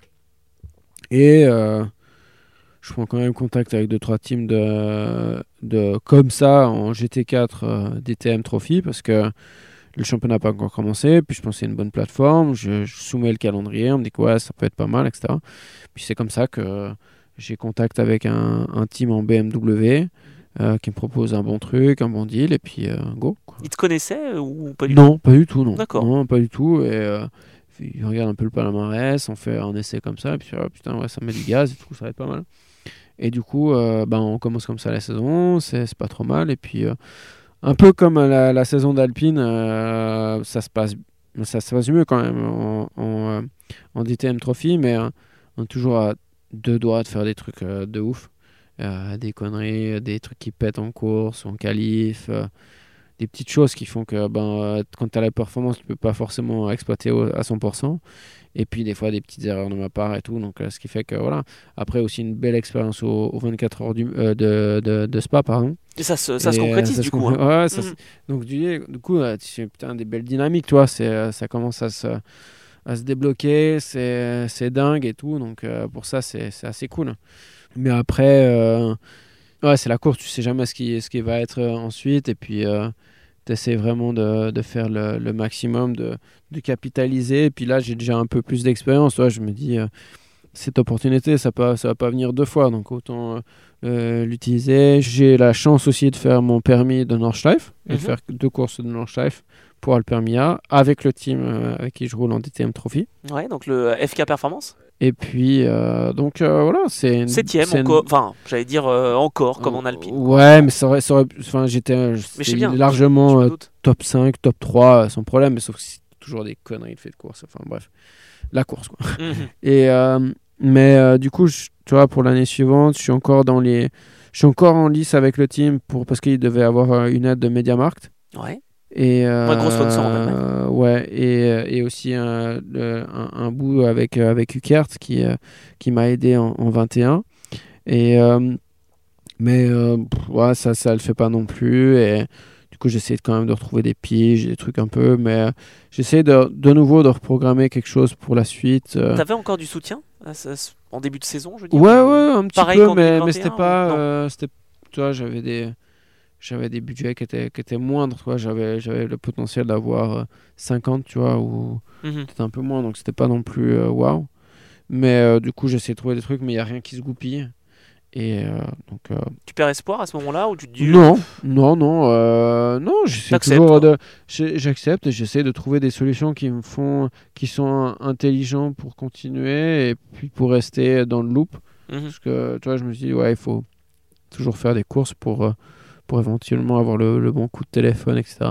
Se montrer en puis, Ouais, se montrer. Et puis euh, voilà, enfin, c'est euh, juste être resté vivant et puis euh, faire des courses un peu quand tu as, l'opportunité. Tu te déplaces un peu sur les circuits sans véritable raison, mais juste de rencontrer ouais, les gens? Ouais, au, au Mange. Enfin, je commence à avoir un peu des contacts un peu avec certains teams et mhm. tout. Donc, en fonction des, de mes amis pilotes qui ont un peu de budget, j'essaie aussi de les aider un peu.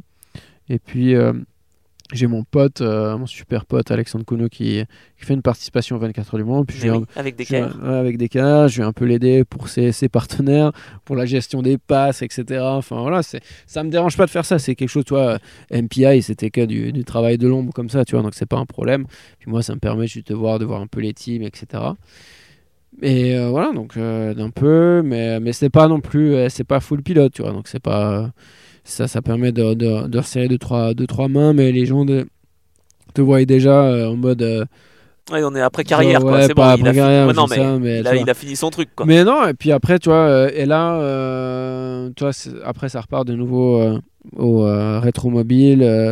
Donc 2023. 2023, cette année, on est dans les, dans les halles, dans, enfin, toi, dans les allées avec, avec William. Et, euh, et là, on croise Romain, puis c'est, toi, Monty, hein, ouais. Romain Monty, puis on, toi, on discute, ouais, qu'est-ce que tu fais, machin et tout. Puis euh, nous, on a essayé plus de, de trouver quelque chose en, P3, parce qu'en P3, tu peux quand même faire la différence. C'est moins le stock car quand j'étais certaines catégories de GT4. Mhm.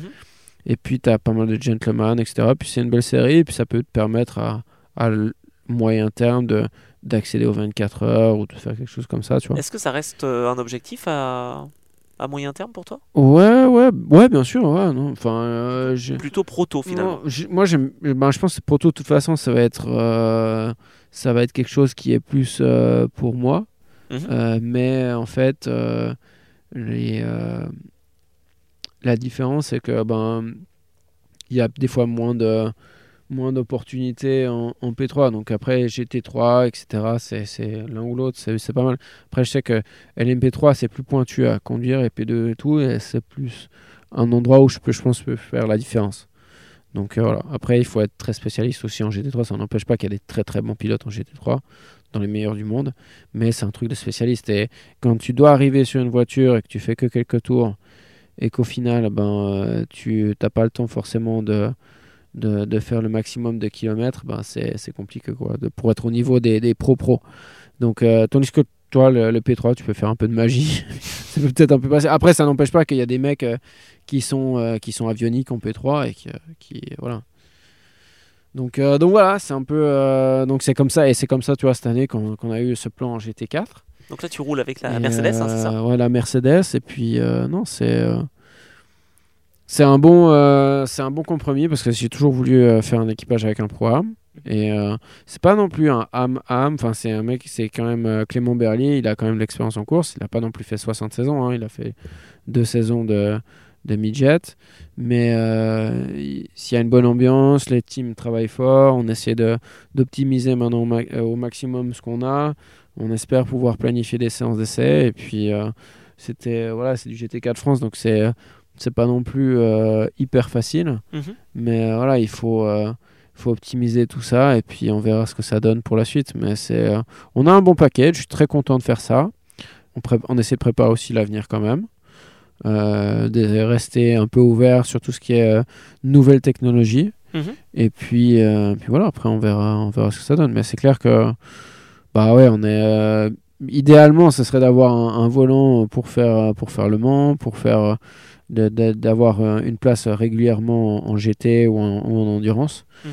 Mais voilà, il faut, ça se travaille. Donc, euh, Bah maintenant, t'as compris comment travailler. Ouais, non, c'est clair, c'est clair, c'est clair. Non, mais il faut, euh, il faut rester dans le coin et puis on verra ce que ça donne euh, pour la suite. Mais c'est important de, de rester actif et puis euh, il faut être là, quoi. Et puis après, on verra ce que ça, ce que ça amène. Mais euh, c'est, c'est clair que moi, si, si demain on me dit, euh, Yann, tu, tu dois travailler tous les jours à l'office, mais euh, de temps en temps, enfin, t'as un programme T'as un, programme sportif chaque année, tu, fais, tu fais un programme régulier, t'as- toi, tu es respecté en tant que pilote et, et tu ne dois pas non plus, c'est- tu dois pas t'arracher les cheveux pour pouvoir courir, bah, ça serait fantastique. C'est un peu dans le style de, de Paul Louchatin, justement. Ouais, c'est clair, c'est clair. euh, un peu dans, dans cette, dans cette option-là. Donc, euh, c'est. Mais voilà, c'est un, c'est un luxe. Déjà, déjà tu vois, euh, le, le parcours parcouru, tu vois, c'est. euh, quand j'étais au Mans, que je faisais du karting, déjà, de rêver de monoplace, c'était genre déjà. Waouh, tu vois, c'était. Ça c'est cool. Et une fois que tu fais des résultats en karting, tu, euh, vraiment le, prochain step, prochain step. Mais c'est clair que, toi, si tu me dis là en Formule 1, non, écoute Yann, toi, ça va pas le faire en, monoplace, ça va être dur. Tu vas pas forcément pouvoir être directement pro avant tes 30 ans. euh, c'est et euh, tu vas pas euh, forcément, vois, trouver vraiment une solution pour rouler full time, mais tu vas quand même pouvoir rouler euh, en GT, faire des trucs euh, cool, faire du DTM, faire du Nordschleife, faire euh, faire des courses, faire les 24 heures de spa. bah ouais, bien sûr, je signe tout de suite parce que toi, je sais- c'est pas que je pars de rien. J'ai quand même une famille qui est, qui est sympa et tout, mais on n'est pas, on n'est pas millionnaire, tu vois. Mhm. C'est pas, on peut pas payer des courses comme ça. Et ouais, c'est un, c'est un achievement, tu vois. C'est Donc t'es fier quand même de, du ouais, parcours. ouais, bien sûr, c'est clair, c'est clair. Qu'est-ce que tu referais différemment euh, Peut-être ouais, les, les contacts, plus les travailler à la limite? Ou ouais, peut-être mais c'est, mais c'est très dur parce que Eh, j'ai, tellement de changements de direction. Peut-être d'être pas resté sur un truc. De dire à un moment donné, euh, écoute Yann, euh, focus-toi sur le GT, focus-toi sur le proto. Quand j'avais le truc avec l'IG ou je sais pas, mais quand je faisais un peu de dev avec eux, mais je sais pas. C'est jamais trop tard, bien sûr, mais tu Mais vois, t'es- tout jeune mais encore. sauf, mais sauf que le truc, seul truc, tu vois, c'est que ben voilà, il faut quand même. euh, c'est pas, c'est pas que je veux tout le temps changer. C'est qu'à un moment donné, tu vois, j'essaie de trouver des solutions pour rouler. Ouais. Et des fois, ben, euh, quand il y a une opportunité, ben, il faut la prendre. tu vois, euh, cette année, ça aurait pu très bien être en Lamborghini ou ailleurs, ou, euh, ou peut-être LMP3 ou, ou d'autres choses, tu vois. euh. Le tourisme, ça t'intéresserait ou pas? Ouais, ouais, bien sûr. Ouais, non, TCR, par exemple j'ai- ah, J'ai plein de potes. Enfin, je, toi, euh, Ah oui. Lamy, Thiago Montero, tout. On s'était vu là au WTCR euh, l'an dernier à Pau. Et euh, non, ouais. euh, bon, j'ai- tu sais, nous, euh, moi, j'ai grandi avec euh, Toka Race Driver, avec euh, Alain Menu, euh, Yvan Muller et tout. Euh, euh, quand j'étais petit, on était même allé faire des vacances en Angleterre. On s'était arrêté à Snetterton pour voir une manche du BTCC Waouh. en euh, 2000, euh, 2001. Et euh, donc, euh, ouais, le, le touring car, ça, me- ça me plaît beaucoup. Après, c'est le seul truc, c'est que s'il faut accéder, il faut Mhm. rouler, et c'est. J'ai pas envie de dire, euh, ouais, les mecs, ils sont trop vite, machin. Enfin, non, c'est c'est du Non, ils sont habitués, et puis, en fait. euh, habitués, et puis euh, voilà, mais c'est juste, il faut. c'est c'est- il faut avoir les, les, les choses qui soient alignées. Et puis, euh, c'est autant certains pilotes en WTCR, ben, ils, auraient, ils auraient les qualités pour aller en F1 ou aller ailleurs, mais sauf qu'ils n'ont pas eu les, les mêmes étoiles. Donc, c'est. C'est, euh, après, on peut pas tout faire non plus, mais, mais c'est clair que toi, c'est euh, euh, un, un peu le modèle, je pense, c'est, un peu Tom Cornell, parce que Tom Cornell, c'est un mec, euh, un filou, euh, boîte de marketing, il a réussi à, à embrigader des, des bons partenaires, il se fait des très belles saisons. Il a fait- il a beaucoup de volant. euh, c'est, je pense c'est un exemple. Tom Cornell, c'est vraiment un exemple. Après, ça va. C'est euh, un, un- si tu me dis Yann, euh, t'as un rêve, bah oui, je pense un rêve pas accessible, mais un rêve euh, qui pourrait être intéressant, c'est ouais, euh, si je peux rouler en IMSA et, euh, et faire les 24 heures du Mans, ça serait le, ça serait le piégeant. Wow. Ça, C'est le truc qui, qui ferait, mais vraiment, qui serait vraiment dingue. Après, Reprends contact avec Ligier. avec, ouais, ouais, mais écoute, on verra, on verra, on verra. Mais non, écoute, déjà, montrer que tu es là, euh, rouler, déjà, déjà ça, c'est une chance. Et puis, euh, puis après, si les résultats viennent encore plus, euh, bien sûr, tu es un racer, tu veux faire tout dans les résultats, mais si les résultats viennent, c'est encore mieux, quoi. Donc, mais on verra, on verra. En tout cas, tu lâches rien et tu sais que les, les opportunités, finalement, voilà, c'est ultra important et les saisir, quoi. Ouais, c'est clair. Après, j'ai plus, je suis plus non plus dans le dans l'optique dire de, de rager euh, parce que les choses se font pas. Tu l'as fait à une époque, ça? Je- Ouais, bah ouais, bien sûr. on- quand je fais, je fais pas la 3.5, quand je fais pas le truc et tout, euh, j'étais dégoûté, mec. Bien sûr. Mais, euh, mais le seul truc, c'est que euh, maintenant, c'est, je sais pas que ça me passe un peu au-dessus, mais c'est que voilà, j'essaie de, de relativiser. Et puis, euh, si ça le fait, c'est vraiment bien. Euh, je fais mon maximum, mais si ça le fait pas, bah voilà, c'est, il y aura d'autres, peut-être d'autres opportunités. Et puis regarde, tu vois, cette année, je roule de nouveau. Enfin, il y a de nouveau des trucs génial. euh, bien qui se font et euh, je montre que tu vois, il y, a- il y a la vitesse et tout, donc euh, c'est pas un problème. De toute façon, tu t'adaptes. Enfin, c'est globalement le ce que je vois moi de, de ta carrière. Dans toutes les voitures dans lesquelles tu as roulé, tu as été rapide. Ouais, mais bon, voilà, c'est. J'ai pas envie de dire que c'est la, la signature Michel Vaillant, mais, mais tu vois, c'est. Mais après, ouais, c'est. Bien sûr que ce serait bien, là, cette année, un peu plus de gagner. Et puis, euh, puis d'avoir euh, ce qui me plairait bien aussi, euh, au-delà de rêver d'aller rouler aux États-Unis ou ailleurs en endurance ou d'autres choses, c'est d'avoir quand même un programme assez stable pour montrer sur, la, sur la longueur, d'avoir vraiment des programmes et d'essayer de, de construire quelque chose sur, sur, euh, sur le moyen terme, en tout cas, tu vois, les 2-3 ans, de faire un truc euh, bien propre et tout, ce serait bien. Essayer de nouer des contacts, peut-être avec Ouais. des constructeurs pour être pilote de réserve d'abord? Ouais, bien sûr, ou, ou même d'être- d'être avec euh, certains gentlemen, ou d'essayer de faire des, des programmes intéressants, des, de s'aider, de s'entraîner. euh. Voilà, ça fait partie de la course, mais euh, c'est, on verra. Et de montrer euh, aux bonnes personnes le bon moment. Voilà, comme ça s'est passé à Schleman. Ça peut se repasser. C'est clair, c'est clair, c'est clair. Ça peut se repasser, mais voilà. Je, c'est, c'est pas que, toi, je, bien sûr, je vais essayer de provoquer ce, ce genre de choses encore une fois, comme tout pilote, mais c'est pas. euh, si demain, euh, si, euh, si je deviens jamais euh, pilote pro ou si j'ai jamais vraiment de trucs euh, ultra officiels ou euh, voilà ou euh, de monter sur le podium la plus haute marche du 24 heures de Nürburgring ou ce genre de choses, c'est pas grave. C'est euh, mais euh, mais ce qu'il y a, c'est que je donnerai toujours le maximum, que ça soit euh, pour la course du coin, pour que ça soit du GT4 France, du LMS ou ailleurs, ou, ou une fois en NASCAR, ou en WEC, ou au Mans. Euh, Yann Zimmer, quand il baisse la visière, il est toujours à fond. Avec le Y à, à la Michel Vaillant. Yes, sir. Merci beaucoup, Yann. Merci à toi, Anthony. C'était- génial. Et puis, euh, bah, j'espère voilà, que, que ça va se lancer pour les, années futures. À fond. T'es full gaz. encore jeune. T'es encore jeune. merci, merci, ça me rassure.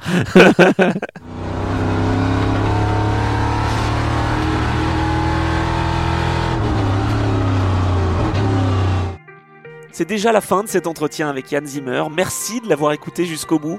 C'est avec émotion que je me suis replongé dans sa carrière et que je l'ai écouté religieusement, puisque c'est en 2008 que j'avais pour la première fois entendu parler de lui après sa victoire lors du volant AC au Auto Hebdo.